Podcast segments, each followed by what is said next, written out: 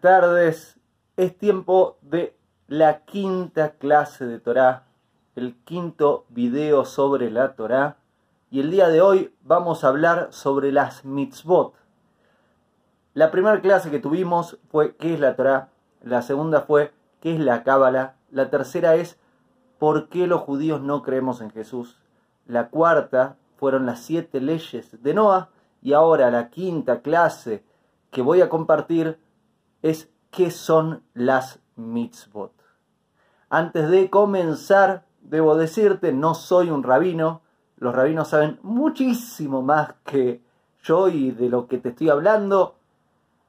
Soy judío, me apasiona el estudio de la Torá y si me seguís y compartís conmigo desde hace años aquí en las redes sociales, sabéis que estoy hace hace más de 10 años compartiendo contenido en base a lo que leo, lo que estudio. En base a estos estudios he escrito una serie de libros y hace un tiempo dije, ¿por qué no también compartirlo en forma de videos a través de mi canal de YouTube? Así que si querés recibir todos los miércoles esta clase más los otros contenidos que comparto en forma semanal, te invito a que te suscribas a mi canal. Por aquí debajo debe aparecer el botón suscribirse y puedas acompañarme a lo largo de todas estas clases con todos estos videos. ¿Vamos bien? Entonces comencemos con la primera pregunta. ¿Qué son las mitzvot? Mitzvot es el plural de mitzvah y mitzvah quiere decir mandamiento en hebreo.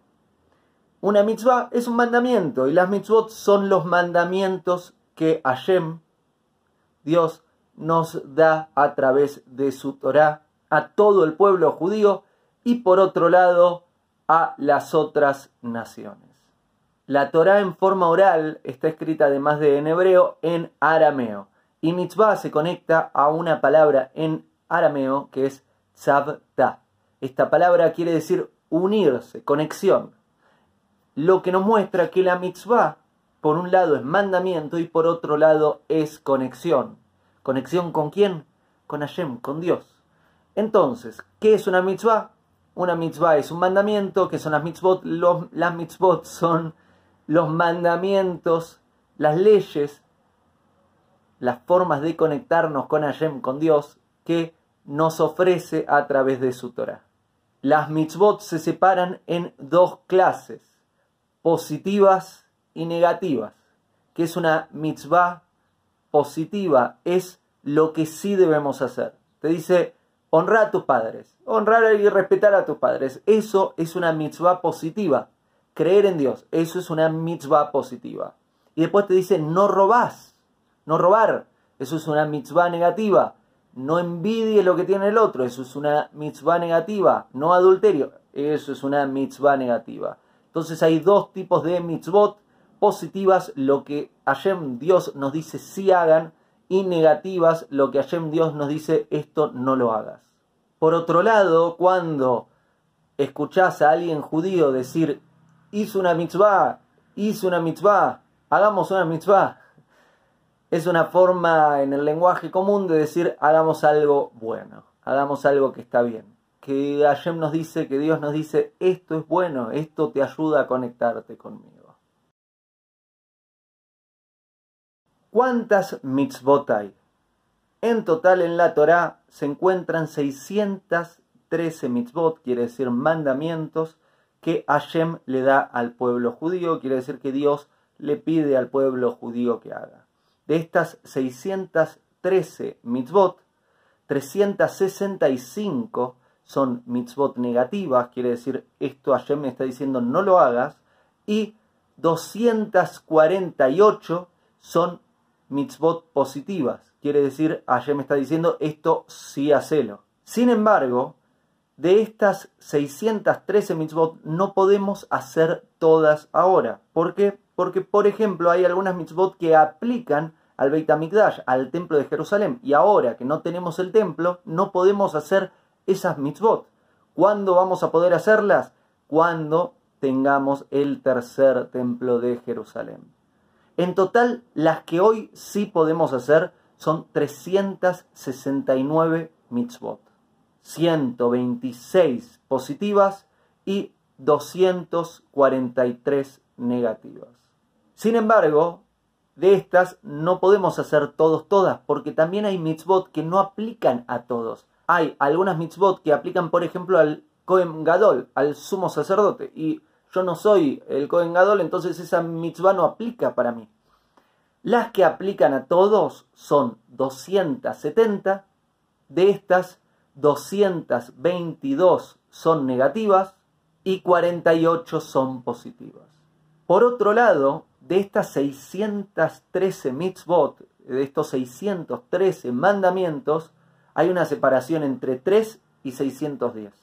Hay 610 mandamientos, quiere decir 610 mitzvot, que podemos quebrarlas si son para preservar la vida. ¿Qué quiere decir? La salud y la preservación de la vida está por encima de casi todo. Eh, si estoy respetando Shabbat, pero Dios no permita, hay un problema de salud, puedo quebrar Shabbat para ocuparme de la salud porque es más importante. La salud y la preservación de la vida está por encima de 610 de las 613 mitzvot, las tres por las cuales no está la preservación de la salud por encima son no matar, no adulterio y creer en Hashem, creer en Dios. Quiere decir, si me dicen tenés que matar a alguien o te mato, la verdad es que no puedo preservar mi vida, no puedo matar. O engañar a tu pareja, o mm, no puedo engañar. O deja de creer en Dios, o mm, la verdad es que eso no, no puedo dejar de hacerlo porque tiene que ver con nuestra identidad. Por otro lado, de estas leyes, de estas mitzvot, de estos mandamientos, hay siete mitzvot que aplican a todas las naciones, que no son exclusivas para los judíos. De las 613, hay siete que son para todos. Las 613 son para el pueblo judío. Hay siete que son las siete leyes de Noah que aplican para todos. Si no sabes de qué se tratan estas siete leyes, te sugiero que veas la clase pasada, la cuarta clase, donde hay una clase completa, donde hay mucho contenido sobre las siete leyes de Noah. Ahora te las voy a decir velozmente. Son no idolatría, no blasfemar, quiere decir no, no hablar mal de Hashem, no matar, no robar, no adulterio, establecer tribunales y cortes y respetarlas en cada nación y no crueldad animal. Y finalmente debo decirte que cuando escuchas a alguien judío hablando de la mitzvah, cuando se dice la mitzvah, estamos hablando de una ley específica, un mandamiento específico que es la tzedaka. La tzedaka es la forma en hebreo de llamar para el lenguaje común, digamos, caridad, que es ayudarle al necesitado. Esa es la mitzvah.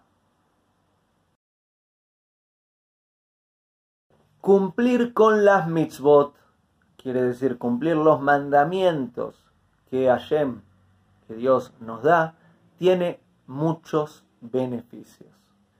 En la Mishnah dice que la recompensa de una mitzvah es una mitzvah y la recompensa de una vera, quiere decir una transgresión, hacer lo que Hashem nos dice, esto no lo hagas y lo haces, o te dice, hace esto y no lo haces, eso sería una transgresión, una vera. Dice, la recompensa de una mitzvah, de hacer algo bueno, es una mitzvah, y la recompensa de una vera, una transgresión, es una avera. Y esto se puede interpretar de varias formas. Por un lado, podemos interpretarlo de forma tal que hacer algo bueno trae algo bueno a tu vida y hacer algo malo trae algo malo a tu vida. Hashem nos está diciendo, haces lo que es bueno, te estoy diciendo, esto es bueno para la vida. Haces lo que es bueno, vas a recibir lo que es bueno haces lo que es malo, vas a recibir lo que es malo. También se puede interpretar como la recompensa de una mitzvah es una mitzvah, la recompensa de una verá es una verá, quiere decir hacer algo bueno te conduce a hacer algo bueno más y hacer algo malo te conduce a hacer algo más malo, que también es cierto. Si revisas, cuando haces algo que está bueno, eso te inspira y eso te empuja hacer otro buen acto. Y cuando haces dos buenos actos, te empujan a hacer uno tercero y así sucesivamente. Si te metes, si te introducís en una espiral ascendente, vas haciendo cada vez mejores actos, y más y más y más y más. Por otro lado, la recompensa de una transgresión es una transgresión. ¿Qué quiere decir? Cuando haces algo que no está bien, eso te empuja a hacer otra cosa que no está bien, eso te empuja a hacer otra cosa que no está bien, y así sucesivamente. Entonces esta frase se puede interpretar, ya vemos, de dos formas. Lo bueno que haces trae bien a tu vida y a la vez lo bueno que haces conduce a que hagas más de lo que es bueno. Lo malo que haces trae lo que es malo a tu vida y a la vez lo malo que haces te conduce a hacer más de lo que es malo. Ahora bien, podemos hacer una tercera interpretación de esta misma frase. La recompensa de una mitzvah es una mitzvah. ¿Cuál es la definición de mitzvah? Es mandamiento. Pero por otro lado, mitzvah también quiere decir conexión. Te lo dije al principio de la clase completa. Conexión. ¿Con quién conexión? Con Hashem, con Dios. Entonces, cuando dice la Mishnah, la recompensa de una mitzvah es una mitzvah, también se puede interpretar como la recompensa de hacer algo que es bueno es la conexión con Hashem, la conexión con Dios. Lo podemos interpretar así también. Cuanto más hacemos de lo que es bueno, más conectados estamos con Dios. Cuanto menos hacemos lo que es bueno, más nos desconectamos con Dios. Esto da para una conversación muy grande, porque alguien puede decir, pero es imposible desconectarse de Dios. Y tenés razón. Sin embargo, uno puede estar más separado de la conciencia de esa conexión o puede transgredir esa relación. Y la relación con Hashem, la relación con Dios, es como una relación con otra persona. Tiene, tiene algunos detalles distintos, pero si haces lo que es malo para la relación, y la relación no va a funcionar muy bien. Si haces lo que es bueno para la relación, tenés más chance de que la relación funcione muy bien. Por otro lado, el Ari, un rabino muy importante de la historia judía, nos dice y aprendemos que las mitzvot, cumplir las mitzvot, también nos prepara para el mundo por venir, al Olam Java. Quiere decir, hacer lo que es bueno conduce al mundo, al individuo y al mundo a, para decirlo velozmente y en forma sencilla, al paraíso en la tierra. ¿Cómo hacer en forma correcta una mitzvah? Quiere decir una ley, una conexión con Hashem. La forma de hacerla bien es hacerla con los actos y con el corazón y con la mente. ¿Qué quiere decir esto? Hacerlo no solo a nivel de la acción, sino también a nivel de la intención, la motivación y la emoción que estás sintiendo en relación a ese acto. Sin embargo, el acto tiene prioridad por sobre la motivación, la intención y lo que sentís en relación a ese acto. ¿Qué quiere decir esto? Quiere decir que es mejor hacer lo que es bueno por el mal motivo que tener buenas intenciones y no hacer lo que es bueno.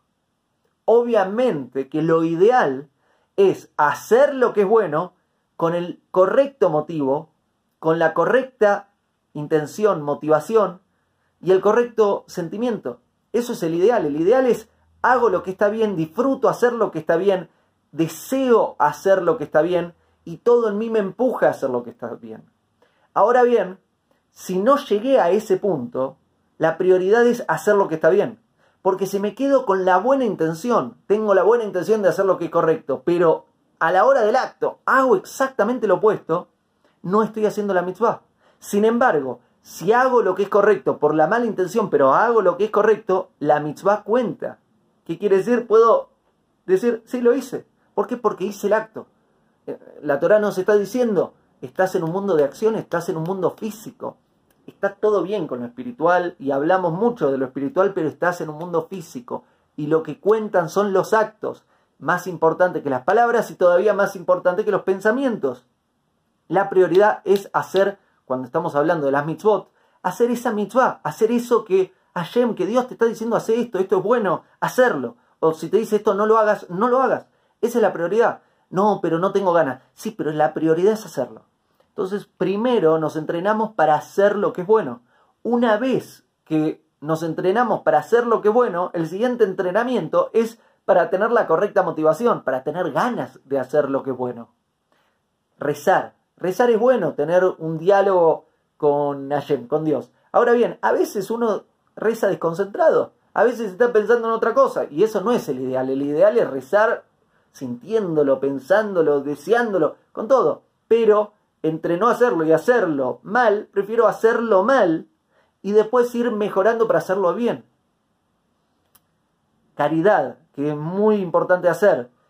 No, no tengo ganas. Es mejor hacer caridad aunque idealmente no lo hagas mal. Después entrenate para hacer cada vez mejores niveles de caridad. También haré en algún momento un video sobre los niveles de caridad, que son distintos niveles. Es muy interesante eh, las distintas formas de hacer caridad. Por lo pronto, ¿cómo se hace una mitzvah? Con la mente, con el corazón y con los actos. Idealmente con todo. Ahora bien, si lo ordenamos en un orden de acción, lo más importante son los actos. Primero ocupate de hacerlo aunque no tenga ganas. Primero ocupate de hacerlo. Luego, aprende a ponerle ganas. Cuando Hashem, cuando Dios nos dio las mitzvot. Todas estas leyes, todos estos mandamientos. Estos mandamientos nos los da en el monte Sinaí con la entrega de las tablas de la ley. Los diez mandamientos incluyen muchos otros mandamientos y ahí Moshe recibe gran parte de estas leyes, recibe todas las leyes. Sin embargo, a lo largo de la historia judía hubo entrega de algunas mitzvot desde antes de la entrega de la Torah. Por ejemplo, a Adán, Hashem le da seis leyes. La de no idolatría, no maldecir a Hashem, no matar, no robar, no adulterio, establecer cortes, establecer justicia en cada pueblo. A Noah le suma una ley, que es la de no crueldad animal, y ahí se crean las siete leyes de Noah, el mana, que es eh, la comida que nos caía eh, seis días a la semana en forma de rocío en el desierto a la salida de Egipto y durante los 40 años en el desierto, a través de la entrega del mana se nos da la ley de respetar el Shabbat, porque no cae en Shabbat, y ahí Moshe nos explica, hay un día que es el de descanso, honrar a nuestros padres y algunas leyes judiciales se nos da antes de la llegada a Sinaí y más. Y hay más detalles, ahora te estoy dando un resumen. Lo que podemos decir es que antes de la llegada a la tierra prometida del pueblo judío, en el éxodo, desde la salida de Egipto, ahí ya teníamos las 613 mitzvot, las 613 leyes, que nos dio incluso, nos dio leyes que no podíamos cumplir en el desierto y teníamos que esperar a llegar a Israel para cumplirlas, pero ahí nos dio toda esta serie de leyes. Es en el monte Sinaí cuando nos da las mitzvot y nos da las tablas de la ley que creamos un compromiso establecemos un pacto como pueblo, el pueblo judío con Hashem, con Dios, en donde se establece un compromiso de los hombres circuncidarse, todo el pueblo introducirse en el mikve, eh, tener un baño eh, purificador, y todo el pueblo declara que haremos y escucharemos, es una declaración muy importante, con la que se completa este pacto donde Hashem le da al pueblo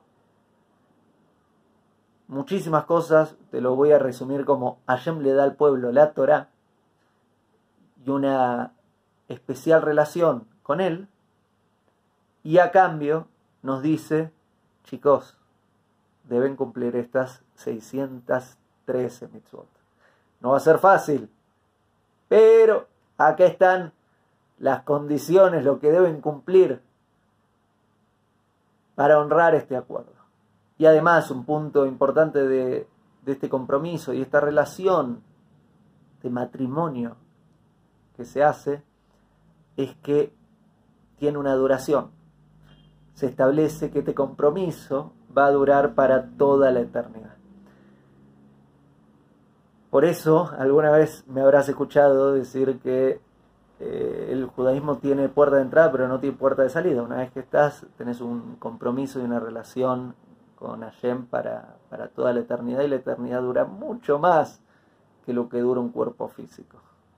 Por otro lado, quiero agregar que aquí en el monte Sinaí, Hashem nos da los diez mandamientos, las tablas de la ley. Haré un video en algún momento sobre los diez mandamientos en forma más profunda. Vamos a analizar cada uno de ellos y cómo funciona y distintas relaciones entre una tabla y la otra y más. quiero sumarte unos detalles sobre la diferencia entre conexión y mandato, dos formas de definir la palabra mitzvah. Por un lado, la mitzvah es un mandamiento. Mandamiento es una ley. Es Hashem diciéndonos, hace esto, no hagas esto.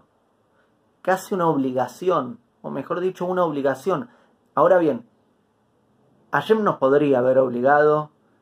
Esto también da para un video completo, que es el video sobre la libre voluntad. En algún momento planeo hacer una clase entera sobre libre voluntad, que es un tema muy, muy interesante.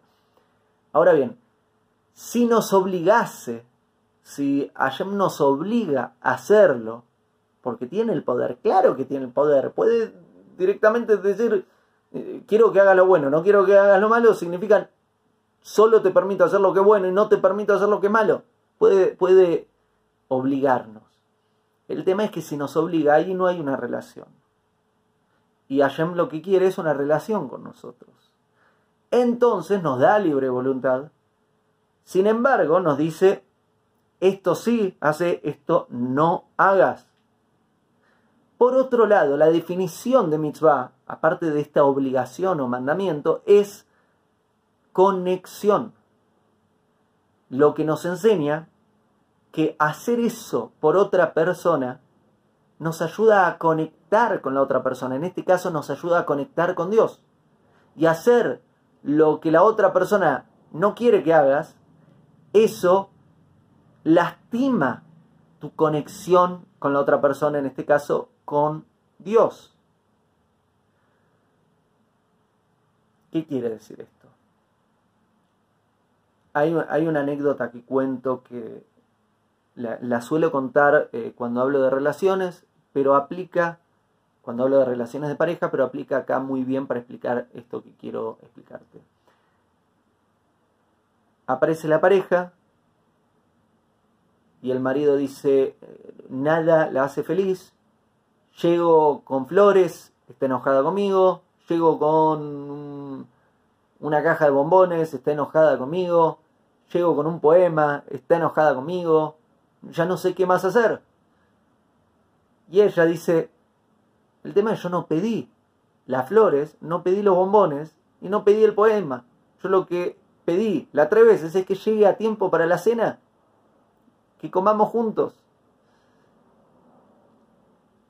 Y este, esta anécdota tiene un nivel de profundidad enorme, porque ¿Quién tiene la razón en este ejemplo? La, mujer, claramente. ¿Por qué? Porque, y el marido podría decir, no, pero yo, le llevé flores, le llevé los poemas, le llevé los bombones.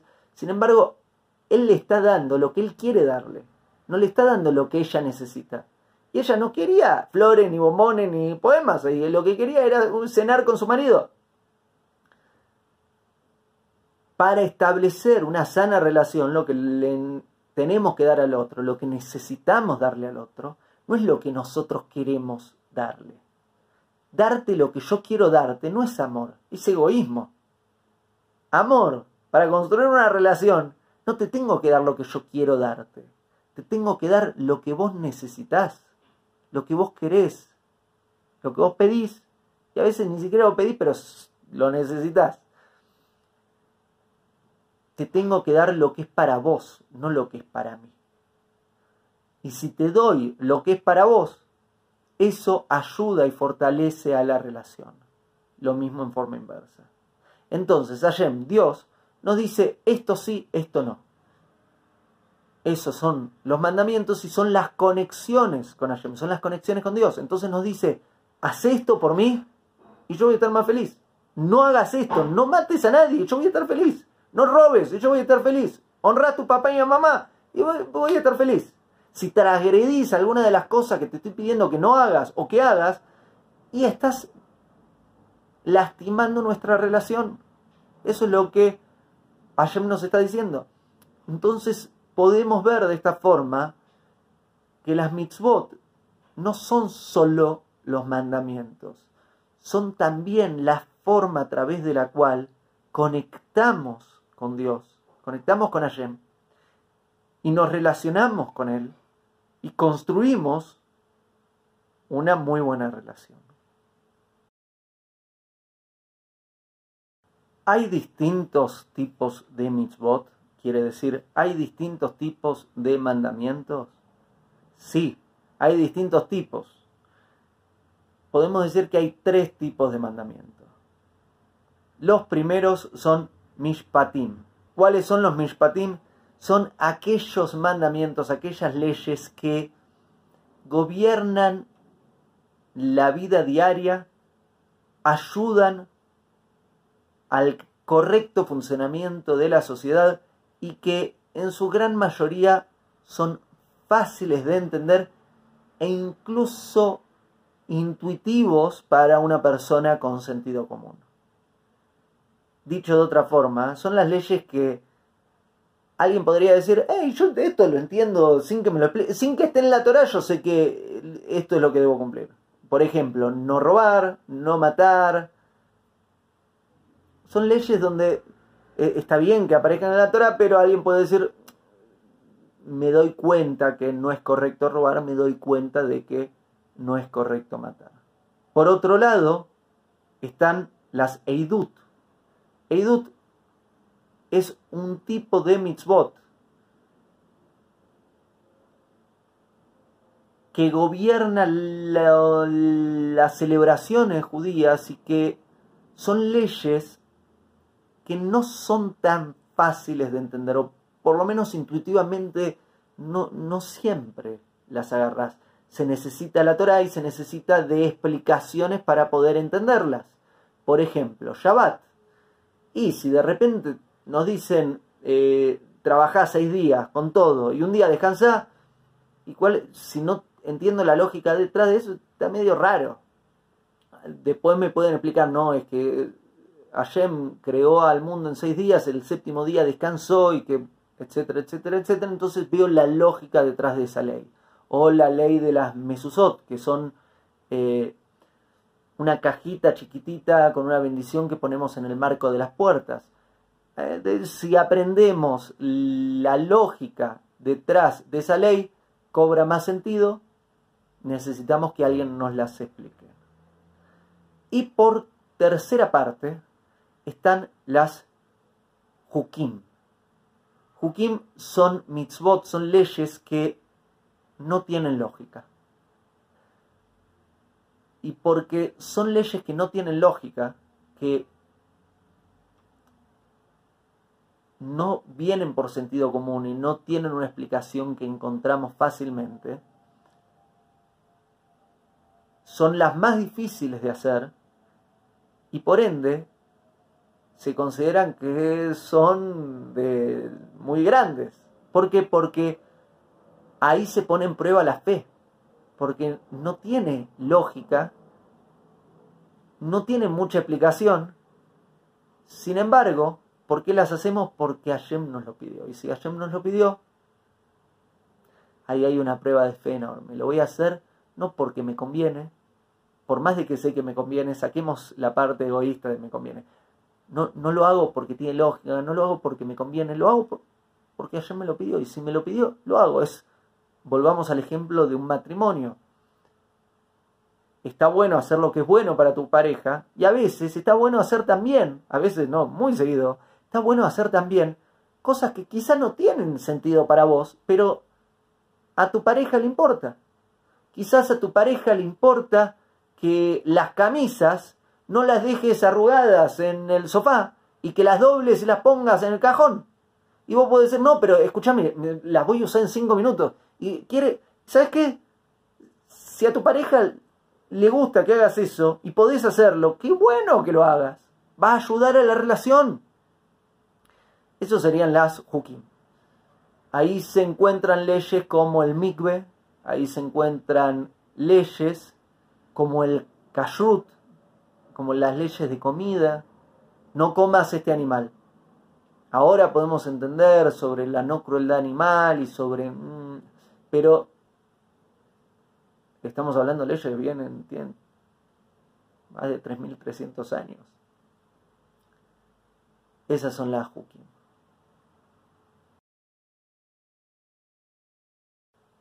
Como conclusión, hacer mitzvot trae más de lo que es bueno a nuestra vida. Evitar hacer lo que es malo evita traer lo que es malo a nuestra vida. Hacer de lo que es bueno conduce a que hagamos más de lo que es bueno. Hacer de lo que es bueno fortalece nuestra relación con Hashem, con Dios. Por otro lado, el trabajar, el estudiar, si alguien puede estudiar todos los días, aunque sea una mitzvah, el estudiar qué es lo que es bueno hacer, qué es lo que es malo hacer, que sí, que no. Además de traer todo esto a nuestra vida y al mundo, nos va refinando, nos vamos convirtiendo en mejores personas y por ende vamos mejorando al mundo. Porque el que realmente estudia va mejorando sus actos, porque el estudio realmente te conduce a la acción. Cuando estudias, ese estudio te conduce al acto. Estudiar mitzvot, estudiar alguna mitzvah en específico, estudiar cada vez más y más y más qué es lo que sí, lo que no, nos conduce a más hacer lo que sí, a menos hacer lo que no, o a no hacer lo que no.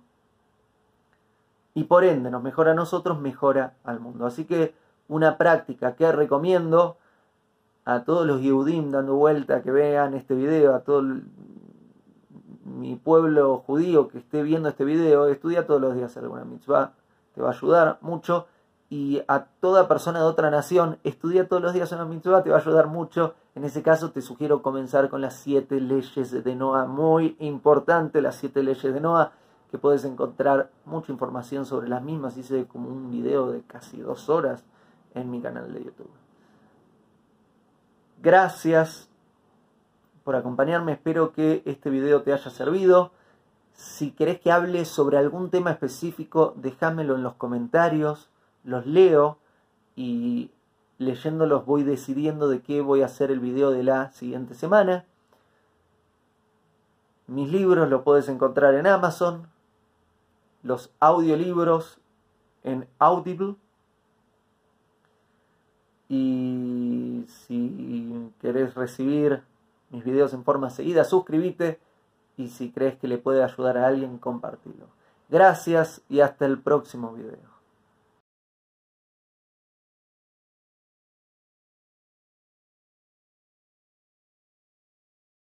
Hago esta rápida pausa comercial para agradecerte por oír mi podcast y pedirte que si te gusta lo recomiendes.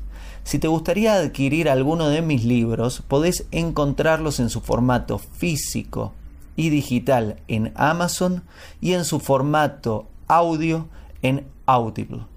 Gracias y que continúes disfrutando del contenido que tengo para vos.